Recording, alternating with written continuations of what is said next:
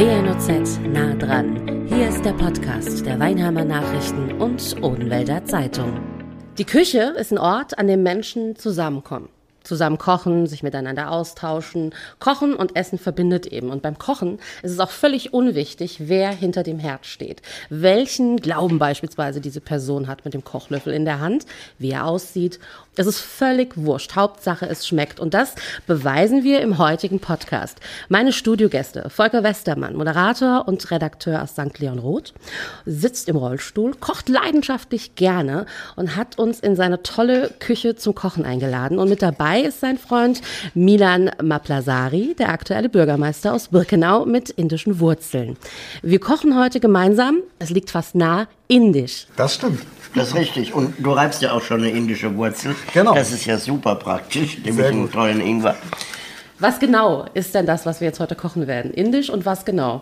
Also es wäre ein Volker Masala à la Milanese. Besser kann man es nicht sagen, ja. Ein, ein, ein Freestyle-Curry quasi äh, mit allerlei Gewürzen, bisschen Habanero Chili, bisschen selbstgemachtem Garam Masala. Das ist eine Würzmischung, die man für allerlei Gemüse, Hähnchen, Lamm und so weiter verwendet. Die Ingredienzien sind immer auch ein bisschen anders. Jeder macht es anders. Das ist wie so eine, ja, wie, wie so eine Hausfrauenbrühe, Würzmischung, wie man sie auch in Deutschland kennt, bloß eben mit einem geileren Geruch. Also das muss man dann wirklich sagen. Milan, riech mal. Das ist genau, meine korrekt, geröstete ja. und da kommt. Äh, jetzt hast du gesagt, riech mal, wie riecht's denn? In welche Richtung geht's? Wenn wir es jetzt beschreiben Leicht müssten? süßlich, gewürzig. Also das ähm, ist ein wirklich ein schwer zu beschreibender ähm, Geruch, glaube ich. Ja. Das ja. könnte man gar nicht so richtig ähm, in Worte fassen, glaube ich. Weil man muss sich auch äh, vor Augen halten, es ist ja eine Vielfalt an Gewürzen drin. Mhm. Äh, und ähm, ja, also das Gesamte hängt dann letztendlich von der Komposition ab, was, wie viel drin ist. Ja. ja. Volker, du schnippelst da jetzt gerade schon ähm, die Zwiebeln. Du hast uns, wie gesagt, in deine eigens angefertigte, angepasste Küche eingeladen und ich muss sagen, Respekt an dieser Stelle, du bist besser ausgestattet als ich. Ähm, Background-Wissen, ich bin Mama von zwei Kindern, koche auch gern, aber ich habe nicht so viele tolle Sachen wie du in meiner Küche stehen. Also du bist der Profi, du kannst auch tatsächlich schon auf eine ähm, entsprechende Kochkarriere zurückblicken. Erzähl doch mal ganz kurz, wie ist das? Wie kam das, dass du jetzt hinter dem Herz sitzt? Ich hatte das Glück, bei Alfred Biolek zu hospitieren, in der damaligen Sendung Alfredissimo in Köln. Und bin da irgendwie zu dieser Idee gekommen, dass also Kochen und Talken und Freunde und Gäste in der Küche zu haben sehr charmant ist. Dann hatte ich meine eigene Sendung bekommen in München und daraufhin entstand dann mein erstes Kochprogramm inklusive Kochen was dann, weil viele gefragt haben, warum hast du kein Kochbuch, in dem Projekt Verrückt nach Herd gemündet ist, was wir mit der Aktion Mensch gerade noch bestreiten. Projektzeit ist jetzt bald leider um. War eine tolle Zeit mit einem schönen Buch, mit tollen Begegnungen. Leider durch Corona jetzt natürlich wesentlich weniger. Aber so kamen eigentlich so meine, meine Kochleidenschaft und babbeln konnte ich auch schon immer. Also insofern hat sich das irgendwie sehr angeboten beste Grundvoraussetzung also für all dieses Package. Milan, ähm, als Bürgermeister kann ich mir jetzt jedenfalls vorstellen, ich war es persönlich noch nicht, ähm, kommt man wahrscheinlich selten zum Kochen? Wird nach der Gemeindesitzung abends äh, tatsächlich bei dir noch hinterm Herd von dir persönlich gekocht?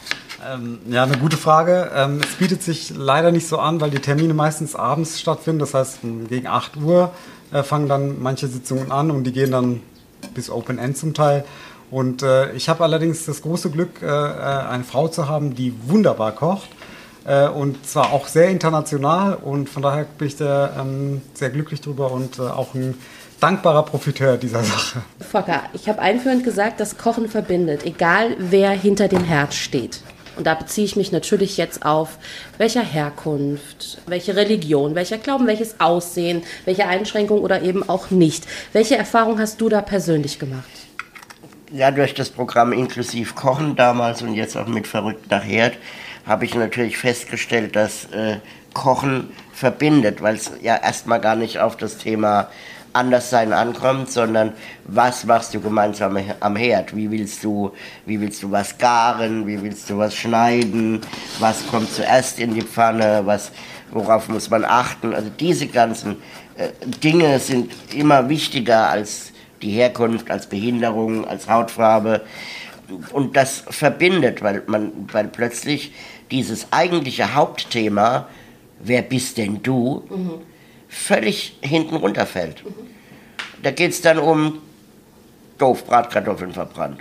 Ja? egal wer es war. Egal, egal, egal wer es war. Es können auch nicht Behinderte sein. Ja, also, und das ist für mich die totale Inklusion, weil man sich begegnet, weil man Spaß hat, weil man lacht, ein bisschen Wein trinkt beim Kochen. Das habe ich übrigens von Biolek gelernt. Ähm, und das, ist, das verbindet und macht Freude für alle. Und das ist äh, auch nachhaltig, weil die Leute nach Hause gehen und sie erinnern sich zuerst, dass es geschmeckt hat und dann an die Begegnung. Das äußere Erscheinungsbild, hast du jetzt gerade schon so schön beschrieben, in unserer Gesellschaft ist leider, muss ich dazu sagen, schon wichtig. Also es entscheidet manchmal sogar, ob ich einen Job bekomme. Äh, Im Teenie-Alter, beziehungsweise auch noch danach noch, ob ich in einen Club, in eine, in eine Disco reinkomme tatsächlich. Ich könnte, glaube ich, jetzt noch unzählige Beispiele bringen. Milan, deine Wurzeln, haben die dir schon mal Nachteile gebracht oder, äh, ja, ich sage es jetzt mal ein bisschen provokanter, sind die dir schon mal im Weg gestanden? Ähm, Im Weg gestanden glaube ich eher nicht. Ich glaube eher, dass es, ähm, also zumindest war es von meiner Seite aus eher so, dass es gefühlt ein Zugewinn war, weil letztendlich für mich, in meinem Selbstverständnis ist es halt so gewesen, dass ich für mich erkannt hatte, ich vereine zwei verschiedene Kulturen. Das ist einmal die deutsche Kultur. Ich rede Deutsch, ich denke Deutsch, ich träume Deutsch. weiterreiben dabei. Ja, das mache ich ja. Knoblauch jetzt bitte. Genau. Ich muss ihn anleiten, das ist ja, das, das, das ist Genau, bei Praktikanten ist das so. Aber also, dass ich da zum einen die indische Seite da in mir trage, ähm, das große Glück, in zwei Kulturen aufzuwachsen, dass man da Rosinenpöckerei betreiben darf und kann.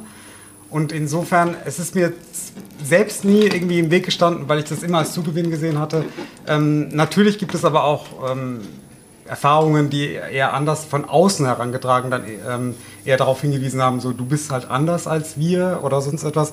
Aber ich habe mich die, da nie ausgeschlossen gefühlt zumindest oder äh, habe mir dann halt gedacht gehabt, ähm, das, oder mir vor Augen geführt gehabt, das ist die Meinung vielleicht des Gegenübers, des Außenstehenden, aber ich habe mich nie danach ähm, gerichtet gehabt, was ein Außenstehender über meine Zugehörigkeit da irgendwie urteilt. Das war meine Entscheidung letztendlich und das war eben, stand im Vordergrund. Erfordert aber auch Selbstbewusstsein, ne? Ich es erfordert, es gerade sagen. Es ne? erfordert eine Menge Selbstbewusstsein. Ähm, ich denke aber auch, dass das ebenfalls dadurch ähm, vereinfacht wurde, wenn man weiß, wie man sich hier zu benehmen hat, in Anführungsstrichen. Also ich meine, es ist ein ganz wichtiger Schlüssel zum Beispiel, die Sprache zu beherrschen. Weil Sprache ist letztendlich der, die Kommunikationsmöglichkeit schlechthin, mit, mit meinem Gegenüber überhaupt ins Gespräch zu kommen, ihm meine Gedanken dann auch ähm, beizubringen und äh, das ist halt letztendlich dann auch ähm, etwas, wodurch man selbst dieses Selbstbewusstsein entwickeln kann, zu sagen, gut, ich kann mich hier behaupten, wenn jemand anderes äh, ähm, der Meinung ist, ich gehöre nicht dazu, kann ich eben mit auf der Sprache, die der, mein Gegenüber versteht, auch mitteilen, dass ich das eben anders sehe. Währenddem jetzt hier die Zwiebeln bereits vom Volker fertig sind und gleich in die Pfanne kommen. Fehlt noch der Knoblauch, der jetzt kommt. Aber was ich noch sagen wollte, das ist die, die, die Stereotypie, die dir vorauseilt. Mhm. Also bei dir wundern sie sich, dass du keinen Strauß Rosen in der Hand hast. Und bei ja, mir reden sie lauter, weil sie denken, Rollstuhlfahrer hören auch schwer. ja, ja, ist so.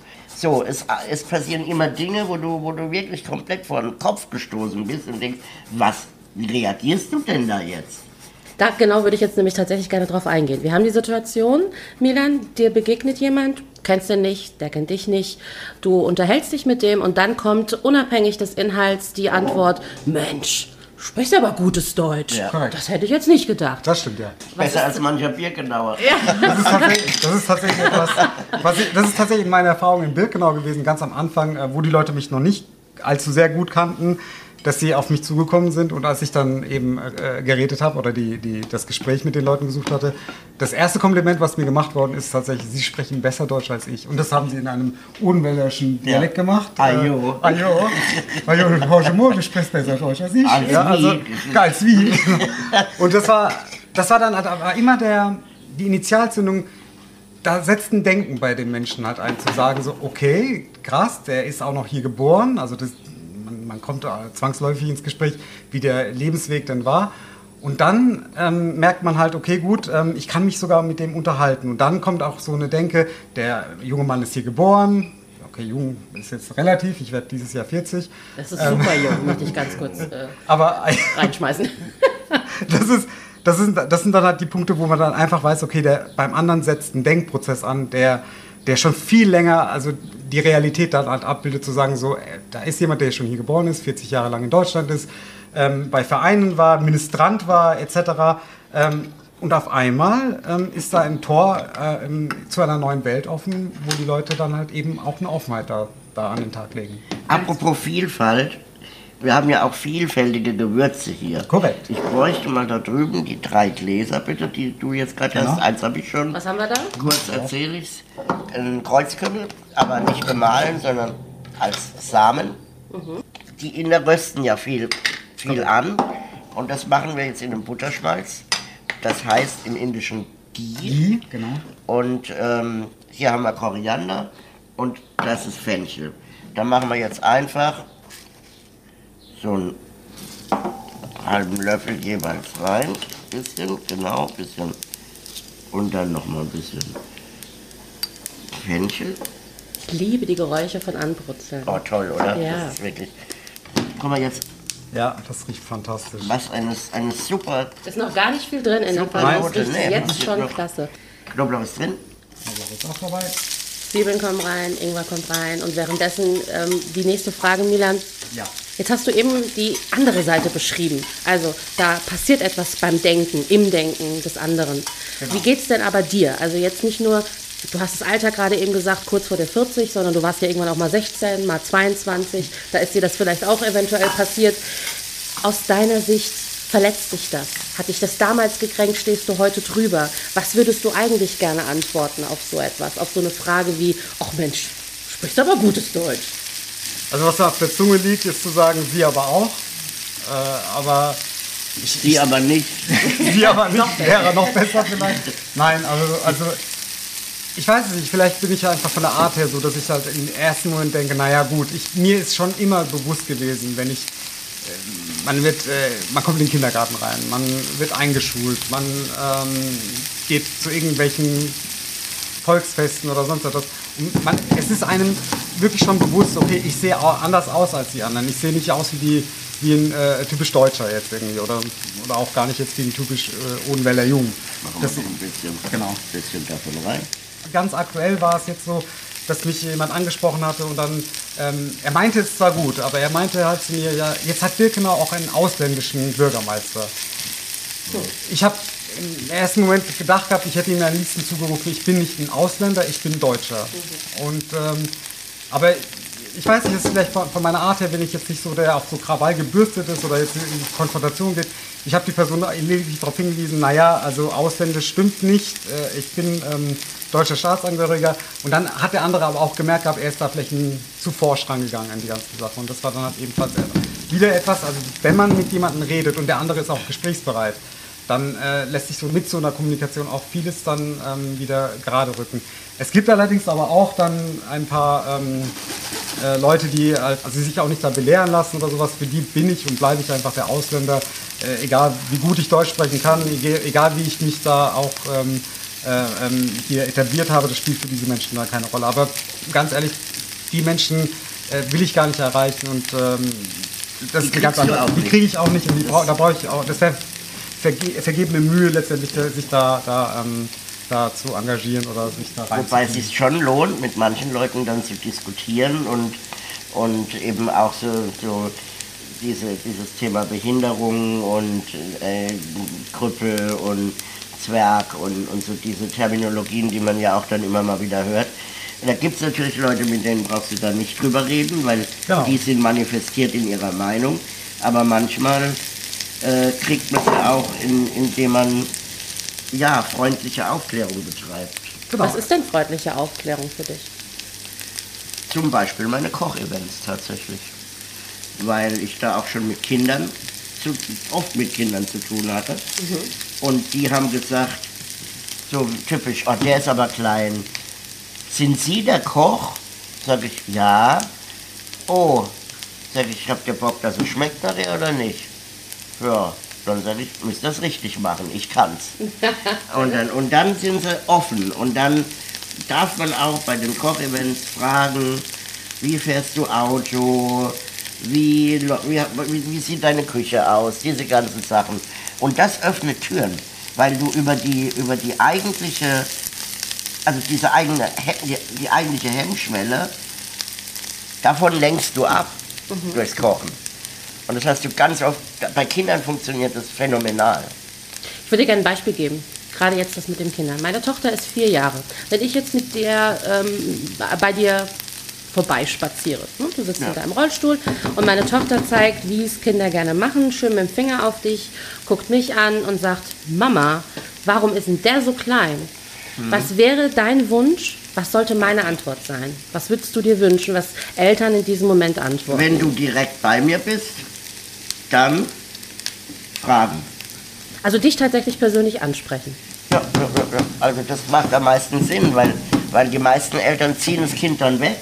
Da, dann hast du keine Lernerfahrung. Genau. Dann, dann denkt das Kind, okay, der Mann ist gefährlich oder der Mann ist giftig oder ansteckend oder was weiß ich. Die, der Dialog ist meistens dann gut, wenn, wenn die Eltern das Vertrauen schaffen mhm. zum Kind. Mhm.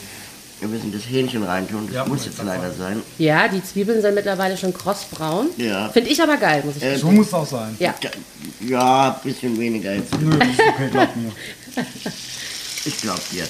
Kommt ja, Hähnchen, das marinierte Hähnchen ja, mit rein. Das ist jetzt das Hähnchen. In der typisch gelben Farbe eines Currys. Richtig. Und jetzt riecht man das auch gleich schön. Das stimmt. Dass das schon, das schon so eine schöne Note hat. Vielleicht gibt man noch mal ein bisschen Butterschmalz dazu, wirst du mal.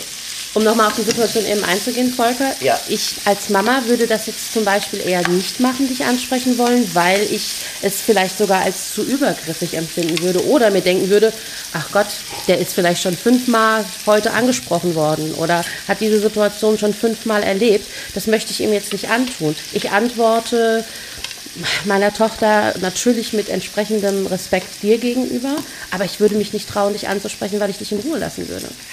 Das ist halt auch von, von Mensch zu Mensch mit Behinderung unterschiedlich. Ne? Mhm. Also es gibt natürlich dann auch wie überall sonst die Krantler, die sagen, Krantler, also die Nörgler, die Missmutigen, die dann sagen, lass mich doch in Ruhe und du siehst doch, dass ich behindert bin und die haben aber grundsätzlichen Lebensfrust. Und ich finde es eben wichtig, logisch, auch das ist tagesformabhängig, ich bin ja nicht immer der lila Launebär. ähm, kann man jetzt gar nicht sich vorstellen. Kann man sich nicht vorstellen. Ja. Nee, aber das, das ist tatsächlich so ein Punkt, dass man sich da als Mensch mit Behinderung auch tatsächlich am Riemen reißen muss, weil, weil ich das Kind blöd anmache. Mhm dann lernt das Kind, Behinderte sind doof. Mhm, oder unfreundlich böse, oder ich habe Angst oder, davor ja, oder so. Genau. Mhm. Wenn du aber in Dialog kommst und alles beantwortest, ich habe dann schon mein Auto gezeigt und, und dann sagen oft die Mütter, das war jetzt aber ein nettes Gespräch. Mhm. Die gucken dann selbst groß, dass sowas auch funktionieren kann. Mhm. Was habt ihr für Situationen gehabt, wo ihr jetzt sagen würdet, rückblickend, boah, dies, das war heftig. Also dies ist mir auch auf den Magen geschlagen oder da bin ich sogar wirklich mal ein bisschen unbeholfen und war eher so Richtung kurz vorm Ausrasten. Hattet ihr das schon? Und wenn ja, welche Situation war das? Es gab eine Situation, an die ich mich erinnere, aber nur sehr vage. Da war ich sieben oder acht Jahre alt und äh, meine Mutter und ich waren da einkaufen und hatten auf den Bus gewartet an der Bushaltestelle. Mhm. Und da rief ein Mann einfach von gegenüber, von der gegenüberliegenden Straßenseite, ähm, haut doch wieder ab in das Land, wo ihr hergekommen seid. Da kam ich mir sehr unbeholfen vor, weil es gab keine offensichtliche ähm, Provokation unsererseits. Wir standen da an der Bushaltestelle und haben auf den Bus gewartet. Und das war halt etwas, wo ich dann gemerkt hatte, okay, da scheint es auch einfach Leute zu geben, die sich einfach provoziert fühlen, weil man da ist gerade in dem Moment. Und natürlich, ich bin jetzt ähm, zum zweiten Mal Vater geworden. Die älteste äh, ist drei Jahre alt, äh, die jüngste Tochter ist jetzt drei Monate alt geworden. Und natürlich denkt man in dem Moment halt auch so, gut, wie werden die Kinder damit umgehen, ähm, wenn, wenn denen so etwas ähm, mal begegnen sollte. Aber ähm, leider gibt es dafür kein, keine keine ähm, Kein Patent- Lösung, genau, kein, Patentrezept, genau, ja. kein Patentrezept, wo man sagen kann, damit ist so umzugehen. Das ist, wie gesagt, liegt jetzt fast 30 Jahre zurück oder über 30 Jahre zurück. Ich äh, bin mir auch bewusst, dass sich sowas auch mittlerweile geändert hat.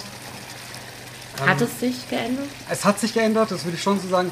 Ähm, alleine jetzt ganz aktuell, ich meine, die EM läuft ja gerade hier auch. Ähm, man sieht ja auch die Zusammensetzung der deutschen Nationalmannschaft. Die spiegelt ähm, schon zie- ziemlich gut wider, wie es auch in der deutschen Gesellschaft auch ist. Und, ähm, und auch bei dem Thema Sport zu bleiben, man sieht halt einfach, dass da einfach die Herkunft keine Rolle spielt, sondern die Leistung, die man erbringen kann und was für ähm, Siege man dadurch einfahren kann. Also auch die letzte Weltmeisterschaft war schon da, äh, ähm, hat man gesehen in der Zusammensetzung der Mannschaft, ähm, dass da ähm, die Herkunft eine zweitrangige Rolle spielt. Gib mir mal bitte die Tomaten.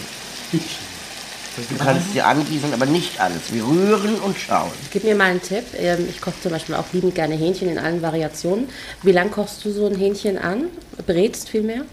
Es kommt ein bisschen drauf an. Also so beim, beim Indischen ist es ja oft so, äh, wie auch beim Thai, wusste ich vorher auch nicht, bis ich mich da mal ein bisschen beschäftigt habe mit. Die braten das Hähnchen gar nicht oft an. Also im Thai-Curry wird es in der Kokosmilch gekocht. Man kann es maximal marinieren mit der, mit der Currypaste und dann kochst du es. Und Ganz gast normal. es in der, in der Kokosmilch mit ein bisschen Säure, mit ein paar Zit also Kaffeeblätter und Lime Leaves und, und diese Sachen. Ähm, und dann hast du durch die Säure und das Aroma von der Kokosmilch ein sehr zartes Hähnchen. Und, und wenn das jetzt vor sich hinkocht, dann wird oft Wasser angegossen, weil man ja dann doch auch mit Ingwer und, und Knoblauch, mit schärferen Gewürzen arbeitet. Jetzt zieht ja hier noch der Koriander mit und äh, was habe ich alles noch gehabt? Äh, Koriander, äh. Fenchelsamen und der Kreuzkümmel. Genau, richtig. So. Und das ist jetzt quasi, also ruhig noch mal ein bisschen Tomate anschütten. Ja. Ein bisschen Tomate, da können wir es schon noch machen. Gut, danke. Milan, Hand aufs Herz, wer kocht besser, du oder deine Frau? Meine bei Frau. Wem? Ohne dass ich den Satz beenden muss. weil ich gerade mal, Bei wem freut sich deine Tochter mehr? Und äh, beide dann bald äh, zusammen, aber bei deiner Frau bist du Nee, also definitiv meine Frau und äh, auch da ist es eher so, dass ähm, meine Tochter dann eher ähm, sich freut, wenn meine Frau was Bestimmtes kocht und das sind Maultaschen. Sie liebt Maultaschen. Schwäbische Küche. Absolut, ja, sie liebt Maultaschen. Das halt, ist ja. mein To-Do fürs nächste Mal. Weißt du Dann, Bescheid. dann liebt sie uns noch mehr. Sie kommt nämlich immer Sie gerne kommt- sehr genau. her. Und da- da- Sie da könnte ich auch- sehr gerne her. So Genau, also das ist halt auch ebenfalls etwas, ich würde das nur unterschreiben, was du gesagt hast. Es ist, es kommt vielleicht für einen selbst vielleicht so offensiv rüber, dass man sagt, ähm, ähm, ja, ich, ich traue mich nicht, äh, soll ich ihn jetzt mal anfragen und so weiter. Dabei sollte man es vielleicht einfach machen. Ich hatte das Glück, ähm, in Neckargemünd zu wohnen, wo es ja auch eine, ähm, äh, ähm, also ein SRH gibt, also da, wo auch äh, Menschen mit Behinderungen ähm, zur Schule gehen und so weiter, ihre Ausbildung machen, auch da gibt es ein Internat etc. Ähm, und für mich war das ganz normal. Also ich bin da ähm, in, in, äh, aufgewachsen, klein, von klein auf, wenn man in den Bus gestiegen ist, dass dann auch ein Rollifahrer ebenfalls eingestiegen ist, etc. Und das war, das war das normale Bild, was man da, äh, da hatte. Plus, dann kam noch die Zeit, in der ich dann aktiv äh, Judo-Mitglied war. Das war ebenfalls dort ähm, im, im Reha-Zentrum.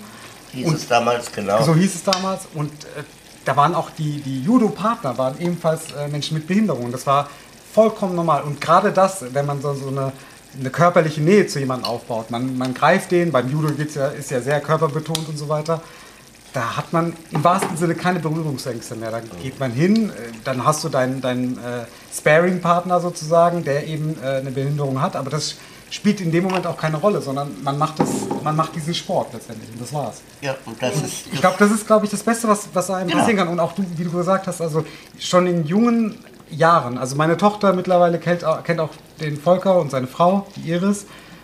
Und äh, sie sieht diese Behinderung nicht. Natürlich ist es, es ist ihr klar, äh, beide sitzen im Rollstuhl, aber da kommen keine Fragen so, ja, wie sind die so und warum und so weiter. Es ist einfach, die gehören dazu. Unbemerkt hast du jetzt gerade dir den Löffel geschnappt und hast das äh, Curry da schon mal probiert. Ich habe den Daumen nach oben gehen sehen. Wie schmeckt's denn bis jetzt? Also dafür, dass ich ja Dass nicht du's kochen kann, ist es sensationell. Also das ist nicht Und das schlecht. stimmt dann auch meistens. Ich frage mal den Chef. Der zweite Löffel kommt. Jetzt wird probiert, Milan, auch Probiert, du. gut umrühren nochmal. Vielleicht ein bisschen Salz können wir noch, aber ich finde Säure, Schärfe. Wunderbar. Ich, würd, ich bin sowieso nicht so salzlastig beim Essen, aber, aber super. Die Säure ist perfekt. Wegen dem Tomaten perfekt. Okay, super, dann freut mich das sehr. Dann gebe ich mal einen Löffel rüber. Guck Okay, mal. dann nehme ich jetzt mal den Löffel. Danke dir. Sehr lecker. Wir können weiterreden, ich bleibe da, bis es fertig ist. Kein Problem. Sehr Was, ähm, was ist denn euer Lieblingsgericht, Milan? Was, was ist deins? Das ähm, Hähnchen meiner Mutter ist natürlich das Nonplusultra, aber auch Fischgerichte aus dem Indischen, das müssen wir auch übrigens irgendwann mal machen. Also Shrimps und so weiter oder, oder auch eben Fisch, wie gesagt, Ja. ähm, ist was sehr, sehr Leckeres. Ähm, die Maultaschen von meiner Frau natürlich, das, die sind nicht Ach, die macht die selbst?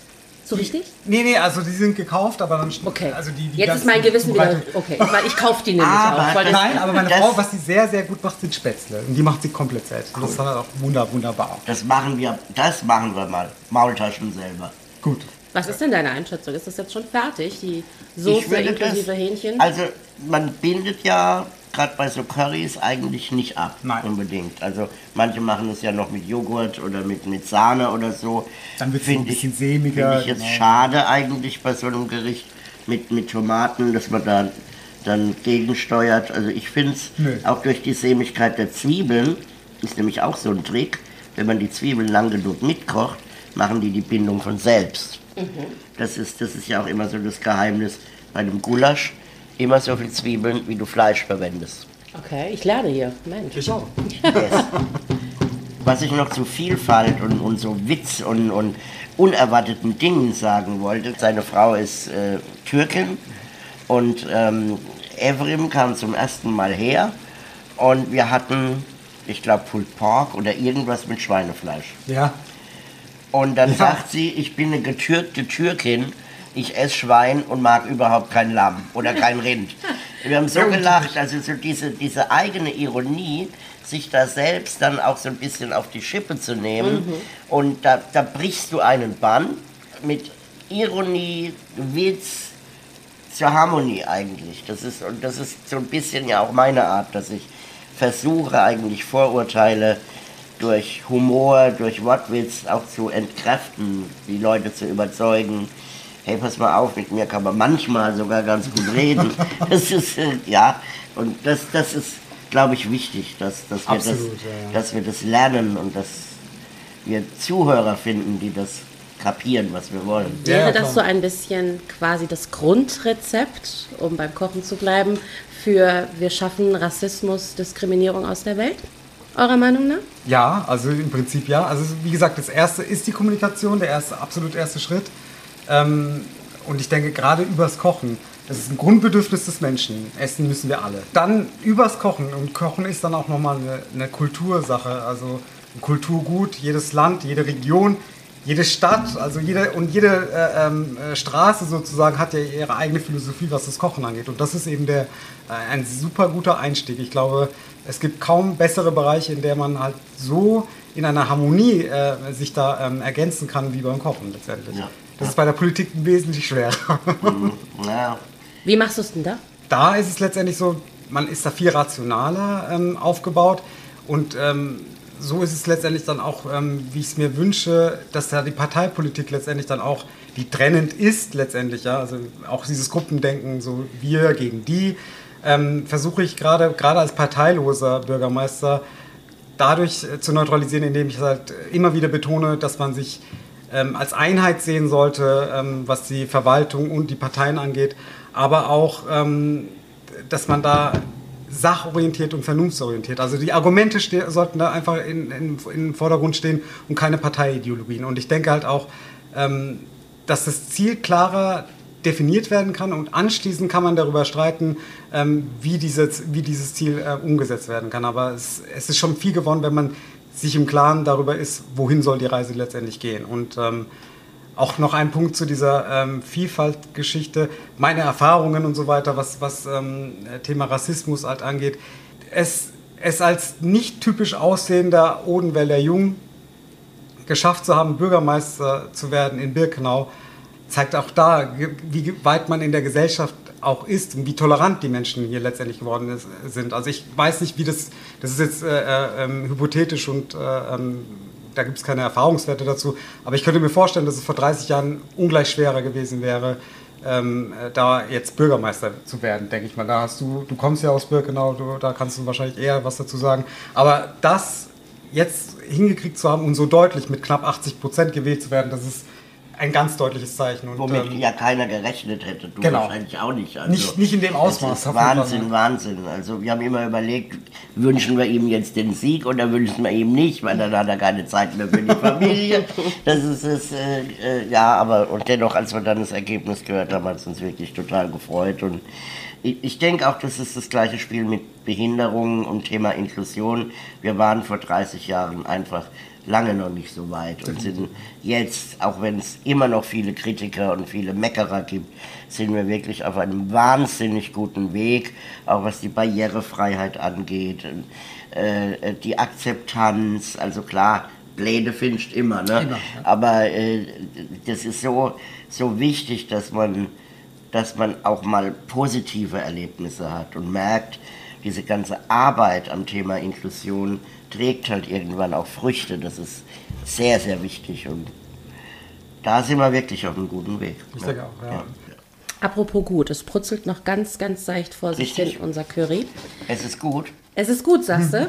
Ich, ich finde es lecker. Also, also, lecker ist es nicht ich alle Es fehlt nichts mehr. Reis haben wir gekocht. Okay. Das heißt, wie sagen die Köche, die Profiköche, ich habe da mal was vorbereitet. Wer hat das denn, an, wer hat das denn angerichtet?